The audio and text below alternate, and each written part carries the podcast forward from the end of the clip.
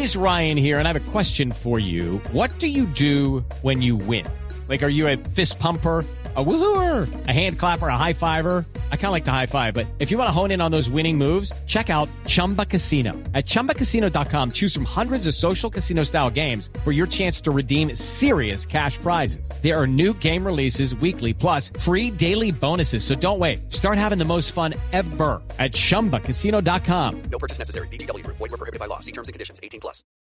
Seguimos con las noticias. En los últimos 12 días, más de 600 colombianos han sido deportados desde Venezuela, una cifra que preocupa a las autoridades. Diego Monroy.